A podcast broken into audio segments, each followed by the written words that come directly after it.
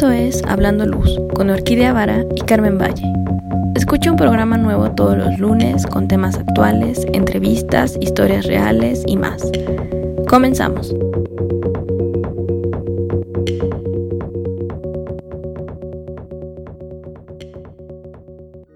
Hola a todos, muy buenos días. Hoy estamos en un nuevo episodio de Hablando Luz.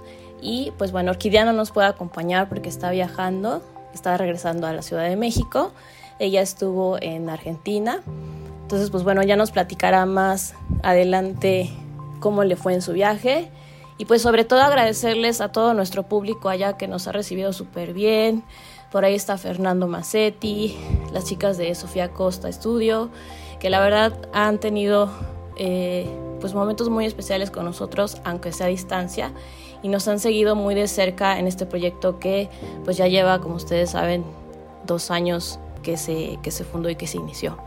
Y bueno, no sé si se acuerdan que en episodios pasados tuvimos a Guichu Díaz de León, que ella es artista visual, y nos platicaba sobre el tema este del mapping, pero hay algo más allá que es el videomapping y todo lo que sucede atrás, ¿no? antes de presentar ya esta proyección, estas megaproyecciones en edificios, en museos, etcétera, etcétera.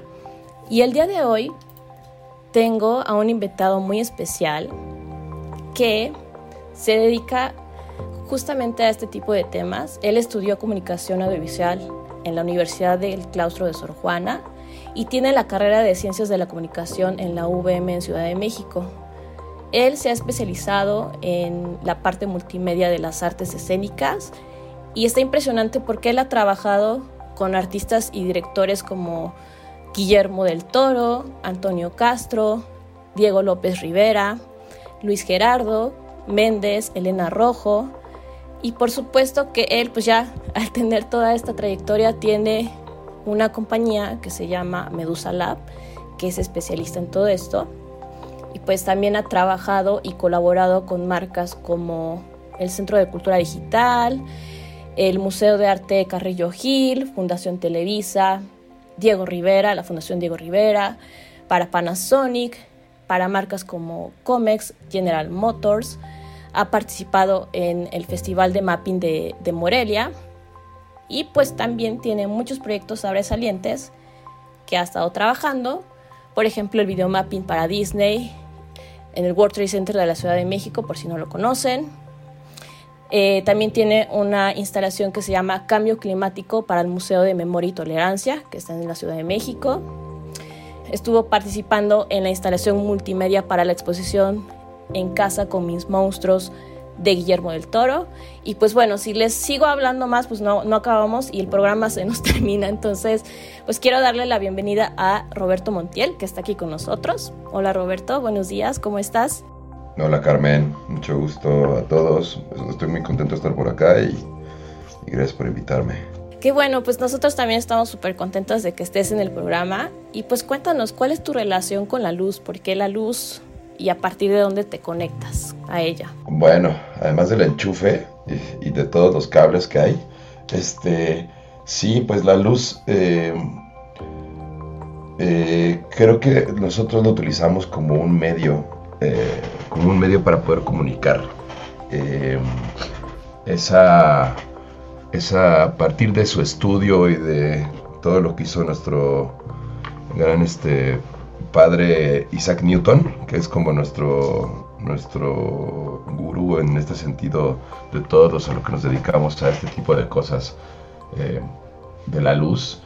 Y entre eso y, pues lo que vendría siendo la apreciación cinematográfica, el montaje cinematográfico, es que lo utilizamos nosotros como un medio, porque al final de cuentas, este, pues es esa reflexión sobre las superficies la que, la que nos muestra o la que nos, nos devela eh, esos colores y en este caso el video, ¿no? Lo que estamos eh, proyectando que es video. Entonces nosotros trabajamos con proyección, proyección de video, no solamente proyección de video, también pantallas y muchas cosas de este tipo, pero la proyección de video es lo que más nos gusta porque es te, da la posibilidad de modificar los espacios ¿no? y de poder hacer, eh, pues sí, eh, cosas o técnicas eh, artísticas sobre estos espacios proyectados y poderlos este, cambiar, ¿no? Y esto tanto en, para eh, montajes, como pueden ser montajes escénicos, como también pues este para instalaciones eh, museográficas o eh, comerciales completamente. Entonces es muy, es muy variable, es muy este, maleable también. Y bueno, pues eso es con lo que trabajamos nosotros sobre todo, con, con la proyección de video, a veces en tiempo real, eh, que esa es otra, otra cosa que también hacemos en el tema del billing. Pero pues este, ese es nuestro acercamiento tal cual directo con la luz.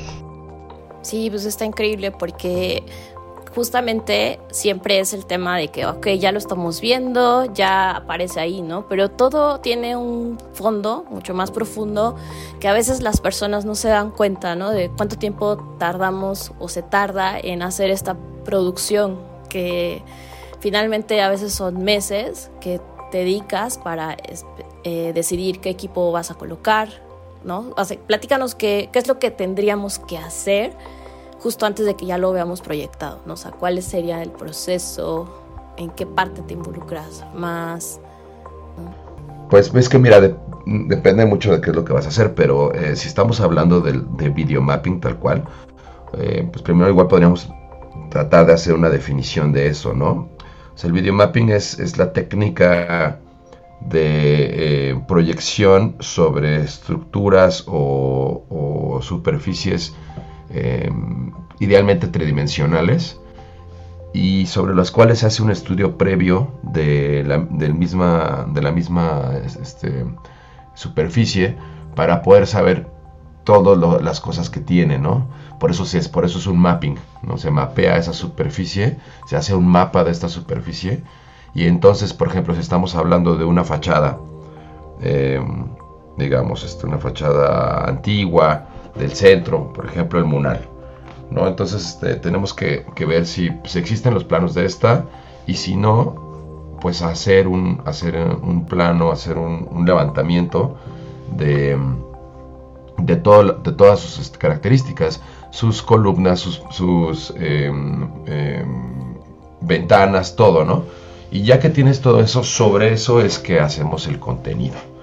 Eh, esa, es la, esa sería la parte pues ya realmente interesante porque pues ya puedes ver completamente cuál es tu lienzo y lo entiendes de una manera completa y entonces puedes decir, ah, perfecto, por esta columna voy a hacer que pasen estas cosas, que crezcan estas ramas y después voy a hacer que, parezca que se, que se destruye o que se abre la puerta, ¿no?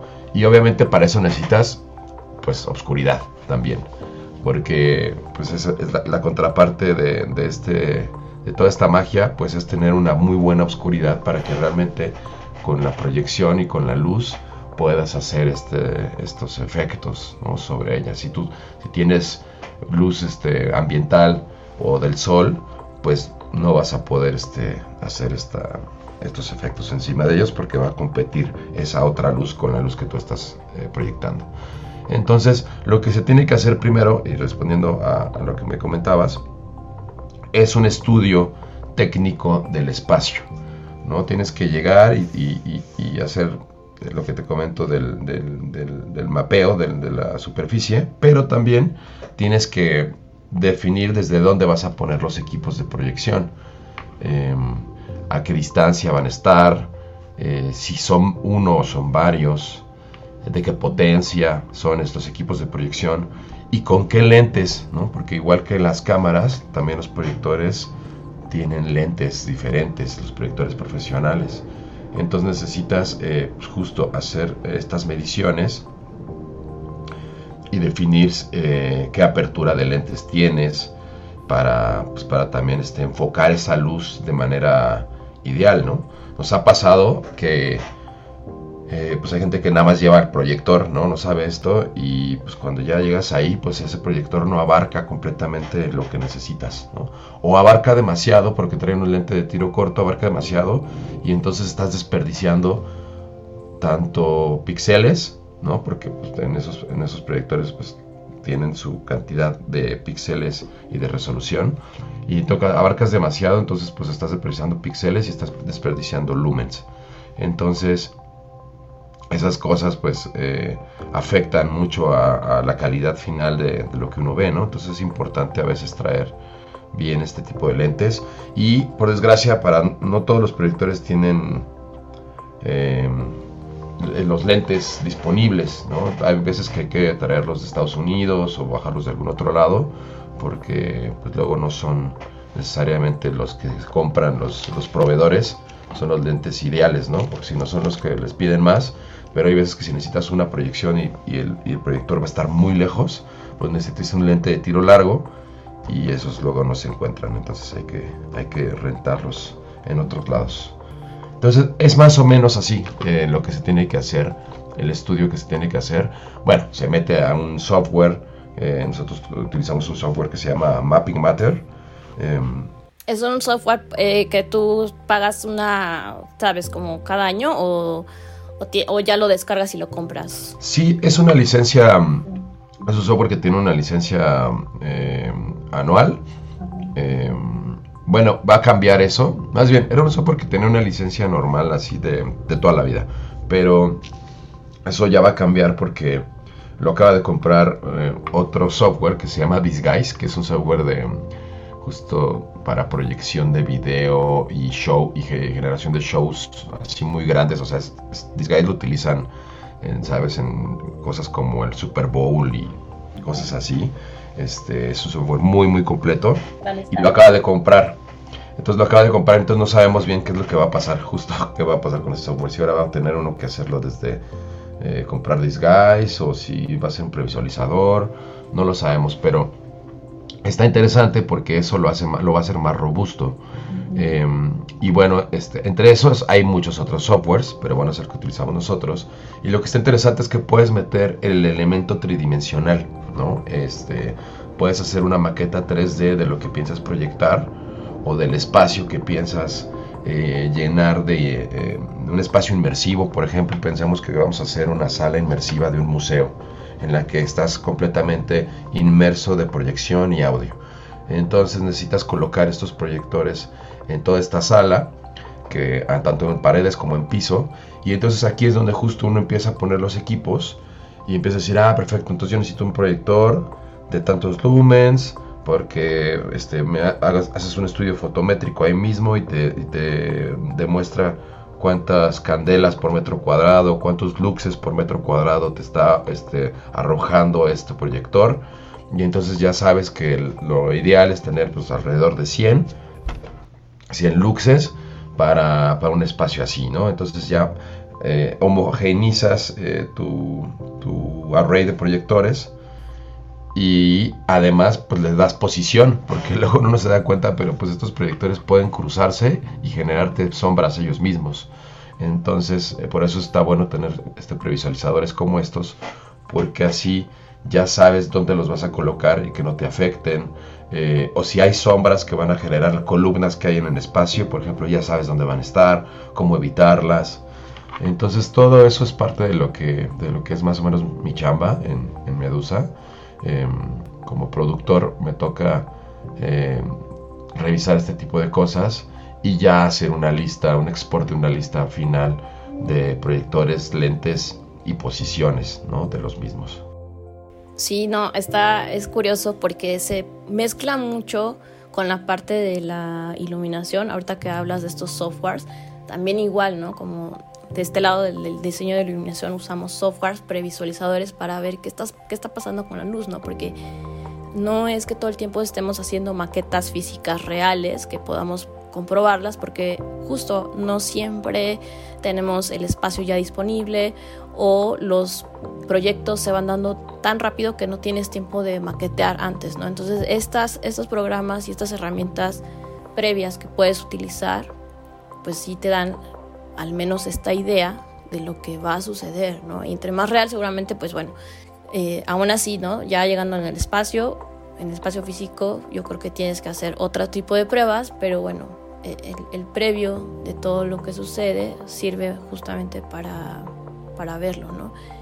Y eh, también está súper padre esto que mencionas de los lúmenes, porque también es luz, ¿no? Entonces, ¿cómo, o sea, lo alcanzas a visualizar dices, bueno, necesito 100 luxes para este muro. Y sé que, o sea, un proyector pues genera mucho más luz que una lámpara.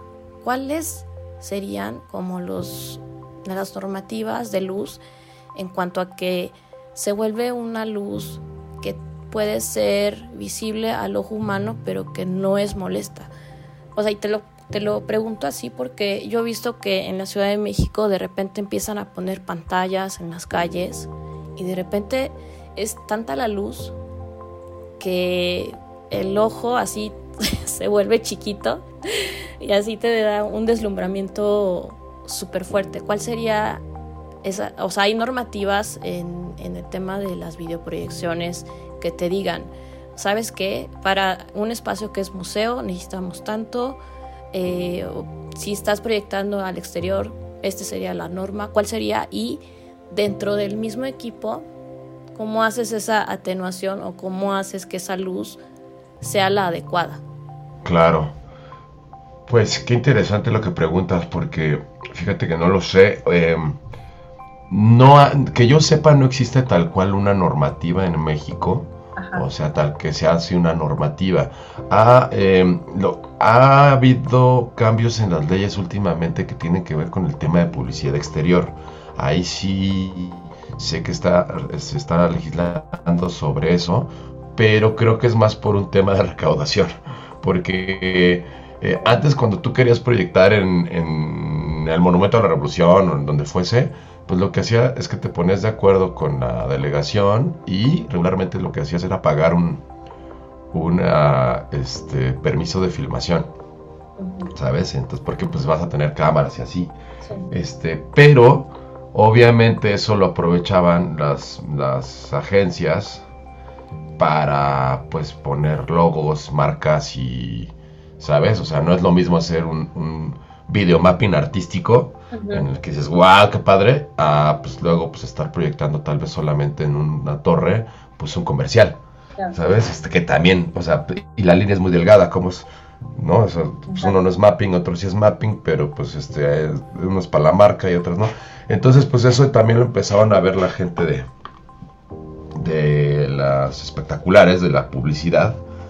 Y pues lo pasaba, yo supongo que lo vieron como, como algo desleal, ¿no? Porque pues tienen que pagar millones de pesos para poner un, espectacular.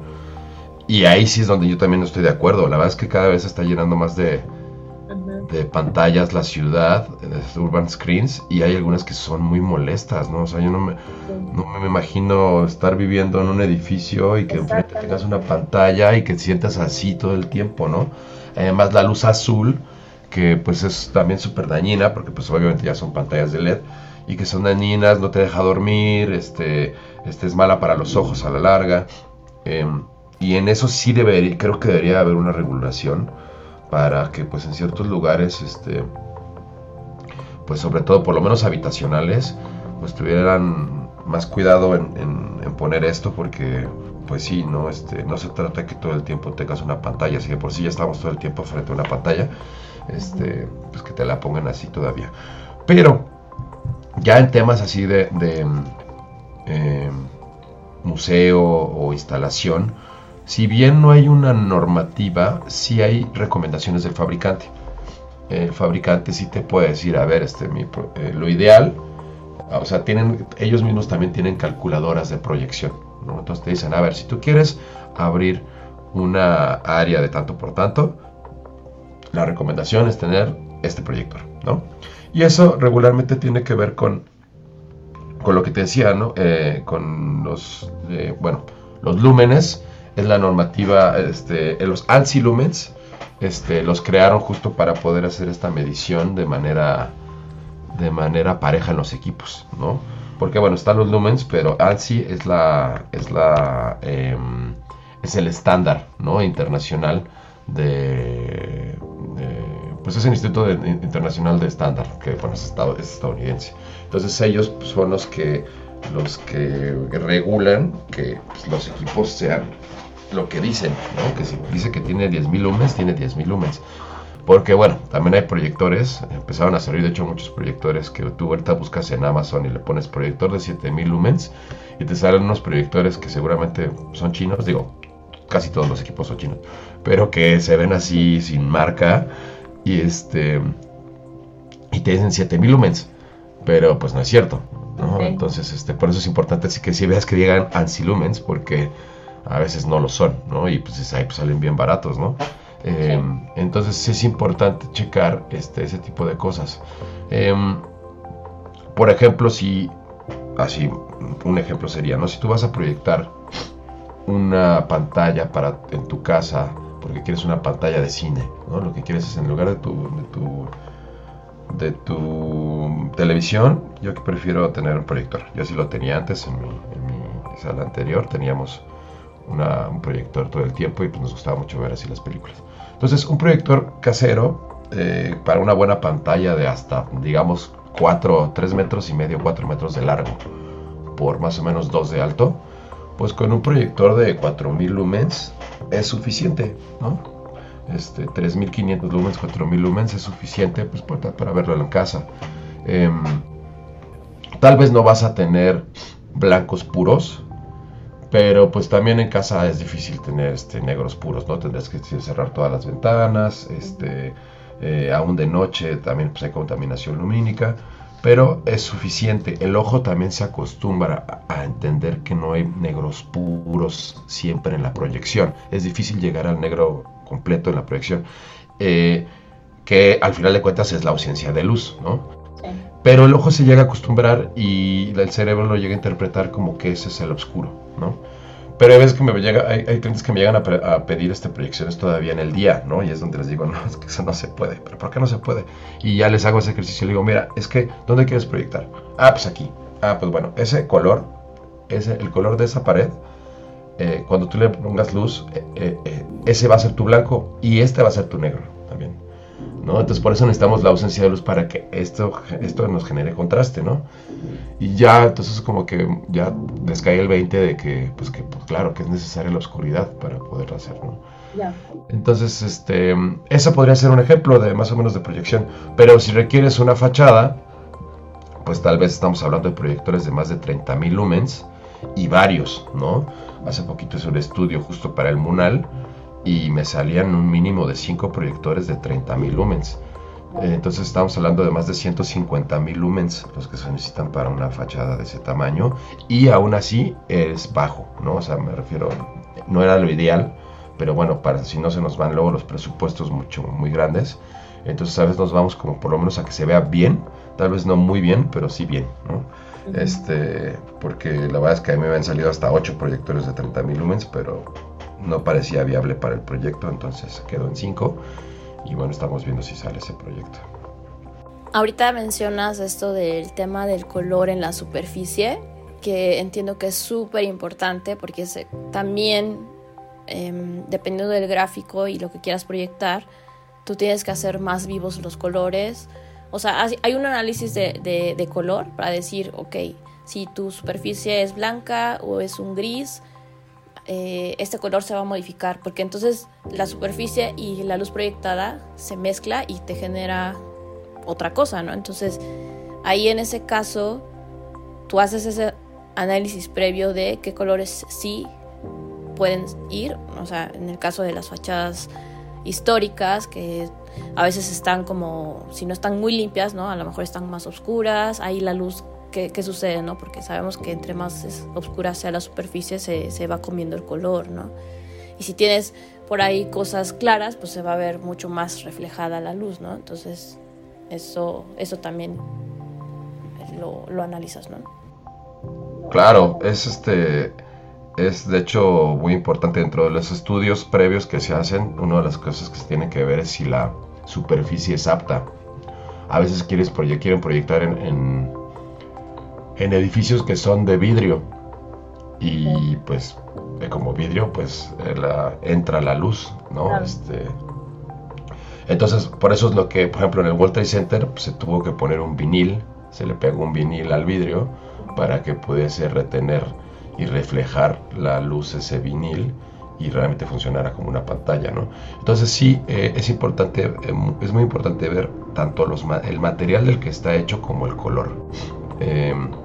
Y muchas veces la textura. Hay veces que, que eso hasta ayuda. Por ejemplo, en el caso de la piedra, eh, de la proyección sobre piedra, este, la verdad es que le da un cierto, un cierto toque también, ¿no? Y eso también se sabe y se utiliza como una herramienta, como parte de tu, de tu discurso artístico, ya cuando estás hablando de, de la generación de contenido y sabes que se va a proyectar sobre, pie, sobre piedra, eso también te da una cierta idea, pero obviamente también sabe, sabe uno que necesita treparle, por ejemplo, a a los brillos, ¿no? Al, brillo lo tiene que ser las cosas un poquito más brillantes porque cuando llegue ahí se va a opacar un poco, ¿no? Porque pues tal vez es una piedra, pues sí, este, em, eh, no sé, un poquito oscura.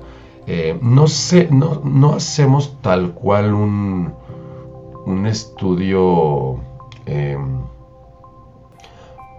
eh, como dirían, pues sí, de, color, pero sí, una, sí se toma fotografía al a dónde va a ser y se, y se ve y se compara, ¿no? Y entonces este, se compara y, ya en el, en el, software más de edición, de generación de contenidos, se, le, se hace una comparación para saber más o menos qué tanto se le va a tener que trepar, bajar, o, si los verdes se van a perder. Por ejemplo, todas las cosas que son este, más oscuras, si quieres proyectar en, en, una pared, por ejemplo, que es mucho más gris, café o eso, pues sí va a tener una, sí va a repercutir en los colores, ¿no? Y por ejemplo se van a perder los azules, ¿no? Los rojos se van a perder ahí.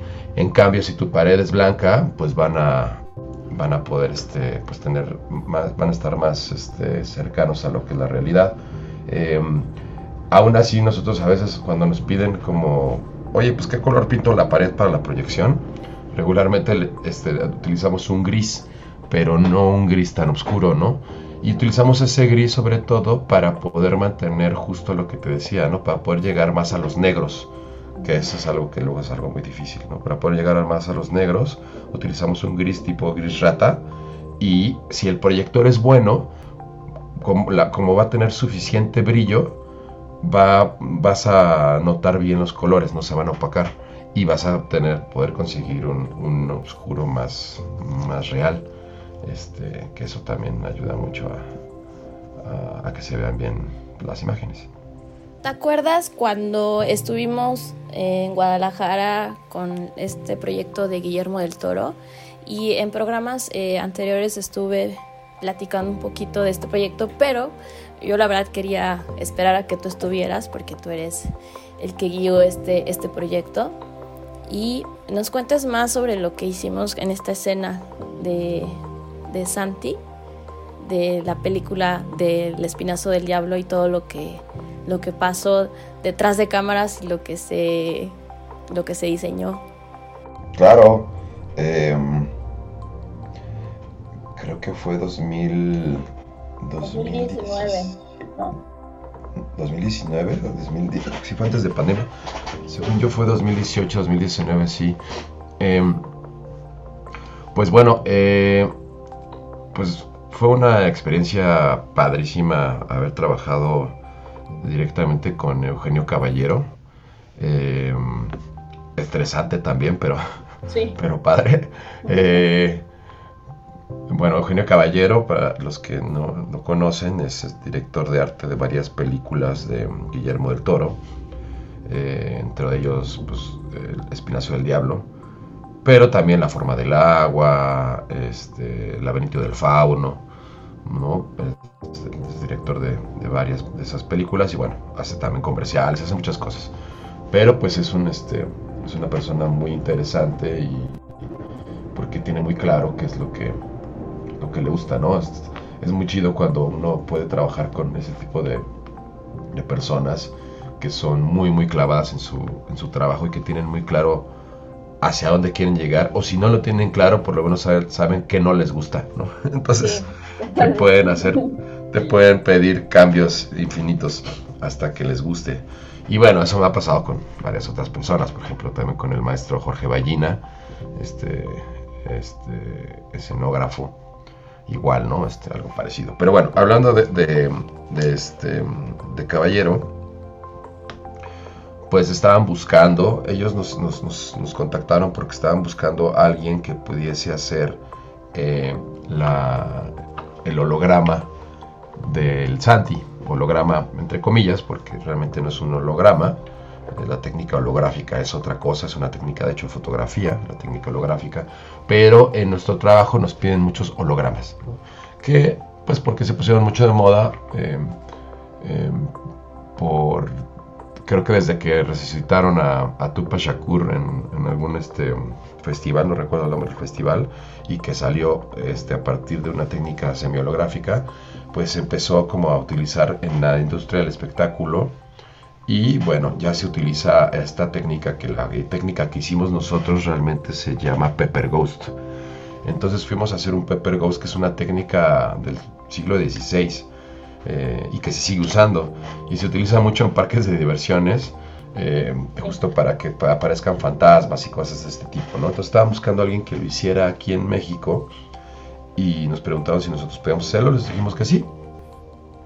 La técnica del Pepper Ghost consiste en, bueno, se utilizaba antes con espejos y con vidrio, en el cual lo ponías de manera, el vidrio de manera eh, a 45 grados de la punto de vista de la gente y a esos 45 lo que tú estabas viendo era el reflejo de otra cosa que estaba en otro lado, ¿no? que estaba escondido en una caja oscura. En ese caso utilizaban velas y, a veces gente que vestía de blanco y entonces pues tú al verlo a 45 grados veías ese reflejo y decías, hay un fantasma, ¿no? Este, y bueno, se utilizaba en, el, teatro y así, ¿no? Nosotros lo hicimos ahora de una manera parecida, pero en lugar de, de vidrio utilizamos un, plexiglas eh, para que fuera menos peligroso. Además que necesitamos un plexiglas grandototote. Eh, y en lugar de pues, velas y, performers, pues es proyección de video, ¿no? Lo que se está utilizando ahora. Y entonces es el reflejo de la proyección de video en otro lado, lo que tú estás viendo ahí. Entonces en ese sentido, pues parecía todo muy simple y, dijimos, claro que lo podemos hacer. Hicimos unas pruebas con un maniquí y todo muy bonito. obviamente es ahí, es ahí donde, donde entraste tú y Ever, eh, que pues bueno, también nos pedía... Eh, que esto tuviese una narrativa, ¿no? No nada más se proyectara el, el, plasma de, Santi. Ah, porque Santi, hay otras maneras de presentar este Santi. Santi es el, es el maniquí, eh, porque lo que tiene Guillermo del Toro es que casi de todas sus películas hace, hace una escultura, ¿no? Para, para, pues lo utilizan como en dirección de arte, siempre se utiliza para definir cómo va a ser, de qué tamaño, este, cómo se va a ver, cómo va a ser el vestuario. Entonces, ese tipo de, ese tipo de monstruos, por eso la exposición Simón Casa con mis monstruos, pues está llena de todos estos tipos de, de, esculturas y maquetas de, todas las películas. Pues otra manera de presentar a Santi, cuando no consiguen quienes les haga esa técnica, es este es el mismo Santi con unas plumas en la cabeza con unas plumas que, asemejan este, esta sangre que, le sale como plasma hacia arriba, ¿no? Este, porque pues en la, película lo que pasa es que al niño lo matan, eh, no recuerdo si fue con un pioleto o con qué, pero le dan la cabeza y el fantasma se, aparece eh, con esta, como si estuviese dentro del agua, ¿no? el, agua, la sangre le está, le está saliendo pero hacia arriba como un plasma, así entonces, este, es la otra manera de presentarlo. Y la que nosotros hicimos, pues era la que ellos estaban buscando, que fue la que, este, la manera que se presentó en el LACMA, en el Museo de Arte de, Los Ángeles. Em, y dijimos, bueno, pues hay que, nos pedían también que hubiese una, una narrativa. Eh, eso ya fue, ya fue una, una petición de parte de Caballero en la que nos decía, bueno, sí, pero es que para que se presente este plasma, para que se presente este fantasma, antes vamos a hacer una narrativa de luz, ¿no? Este, vamos a, con iluminación, quiero que poquito a poquito se vaya viendo que detrás de, esa cosa que no todavía no se ve, se vea un pequeño, em, un pequeño radio, ¿no? y después quiero que se empiece a iluminar la habitación muy muy muy muy lentamente y ya hasta después aparece el plasma encima del niño, ¿no? Este, bueno, se, muy lentamente y también eh, se vaya iluminando muy lentamente Santi, ¿no? Entonces, este, pues sí, en su momento lo platicamos y, pues tú recuerdas que definimos ciertas, ciertas lámparas, ¿no? Ciertos proyectores de lámparas y todo. Y ya estando allá nos dijo, no, es que lo quiero más lento y más lento. Hasta, que pues tuvimos que decirle, sí, pero es que este equipo no da para eso, tenemos que comprar otro equipo. Y él dijo, pues ¿y a mí qué? No, pues cómprenlo. Entonces, este, las dos semanas que íbamos terminamos. Digo, le digo a la gente que yo iba dos semanas a, ni siquiera pensando que nos íbamos a dar las dos semanas, la verdad. Pero terminamos estando ahí más de un mes y más de un mes, ¿no? Este, Sí, porque además, este, sí recuerdo que para todos el presupuesto era súper limitado, ¿no? Y entonces haz maravillas con todo eso, ¿no? Para que se pudiera ejecutar, ¿no? Pero al final, como dices, son retos que, que siempre estamos ahí deduciendo, sacando, ¿no?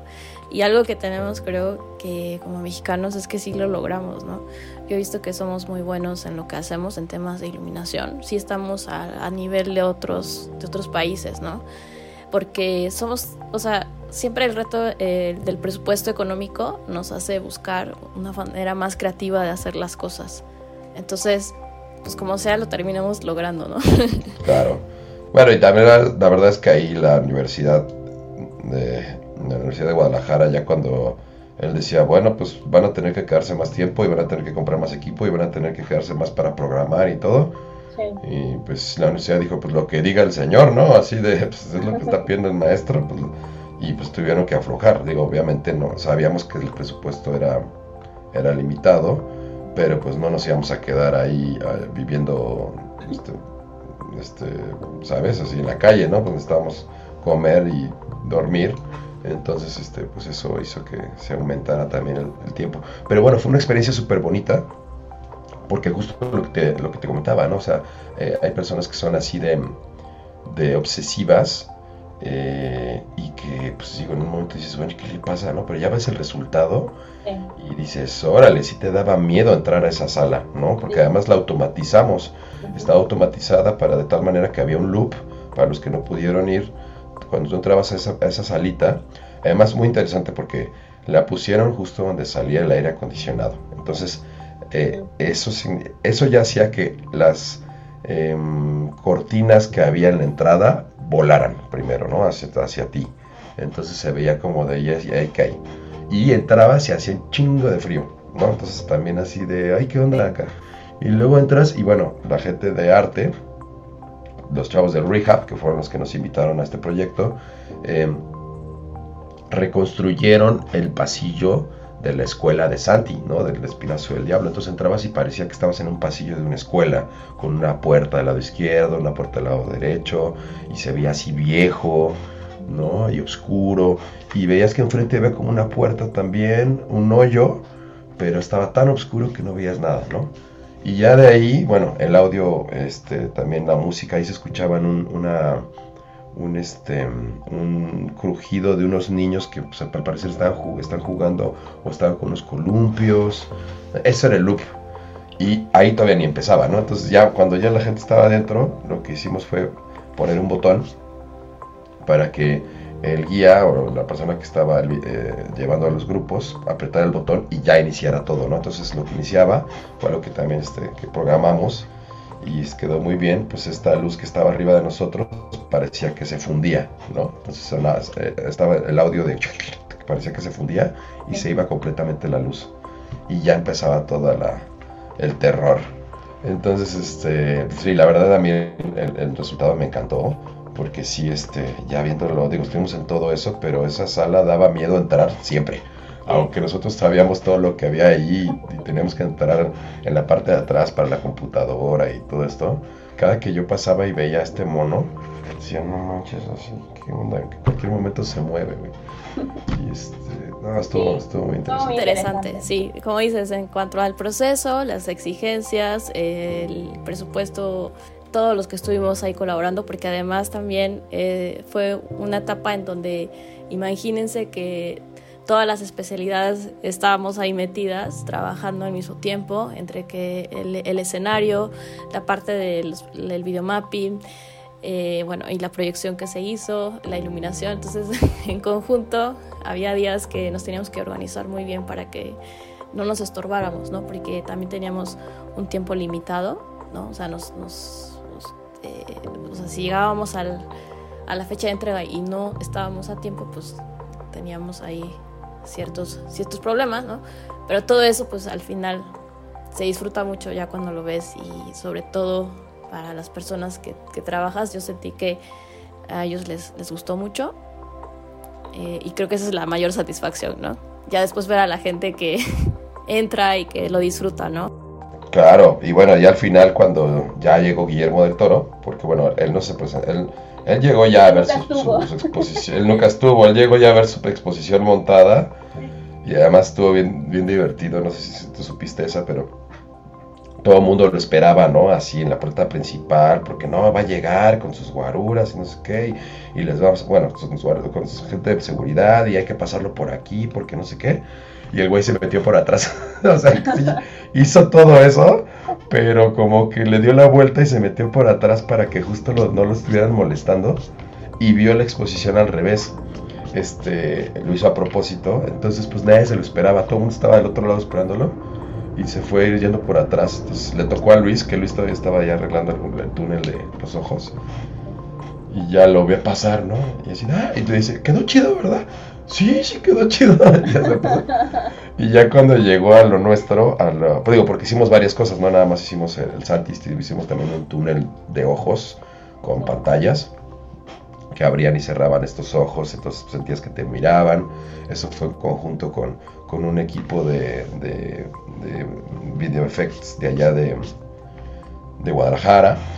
Y ya cuando llegó a la, a la parte de, del Santi, tuvo muy chistoso, todavía me recuerdo lo que me dijo, me dice, te quedó muy bien, burro. Y yo decía, ¿por qué me dijo burro? y ya me dio una palmadita y ya así, este, se fue. Y este, dijimos, órale, qué chido, ¿no? Hace todo esto, este, todo este, pues sí, sí fue un esfuerzo, todo este rush, toda esta onda y así. Y él es una persona súper sencilla, este, y sabes, así de, dije, bueno, a ver si no dice, oye, este, súbele acá, muévele allá, nada, ¿no? Así de, quedó súper bien, eh, bien todos, y ya se va. Este, entonces, bueno, la verdad es que estuvo muy padre. Oye, pues qué interesante todo lo que nos platicaste. Eh, pues nosotros vamos a cerrar ya el programa. Algo que quieras decirles a todos nuestros escuchas acerca de este tema, con qué quieres concluir esta excelente charla. Pues eh, si les interesa todo este tema eh, de proyección y lo quieren utilizar dentro de sus instalaciones, eh, quiero creer que varios de, la gente del público pues, le interesa esto porque tal vez trabaja con ello o le gustaría trabajar con, con este tipo de cosas, iluminación, video. Pues creo que pueden darse cuenta que es muy versátil eh, la, la, videoproyección ¿no? y la pueden utilizar como, como una lámpara más. Cada vez, de hecho, hay más iluminación que está saliendo ya integrada con video entonces creo que es este, está bien que lo vean como una opción para crear, em, al final de cuentas, pues yo ahorita les hablé mucho de las cosas técnicas, pero la, la verdadera, lo verdadero interesante creo es justo la creación eh, visual eh, que hay que se puede hacer. Pero sí necesitas todo lo demás para poder realmente entender cuáles, cuáles son tus pinceles, ¿no? En este sentido, ¿no? Cuáles son tus, cuál es tu caja de herramientas que vas a poder utilizar. Este, y entonces puedas dibujar o pintar lo que tú quieras este, de una manera eh, más enfocada y, y, más cómoda. Entonces en ese sentido este, sí está bueno que cuando van a comprar un equipo o van a tener un evento o una proyección en algún lugar, pues vean todo este tipo de cosas que les comentamos, ¿no? Este, dónde va a estar situado, eh, eh, cómo es la superficie, eh, la calidad cantidad de lumens, si se le tiene que cambiar poner otro tipo de lentes. y ya todo esto te va a dar una va, a hacer que al final tu resultado sea mucho mejor, mucho más planeado. Este, entonces, pues nada, yo les, les, recomendaría que, lo tomen en cuenta.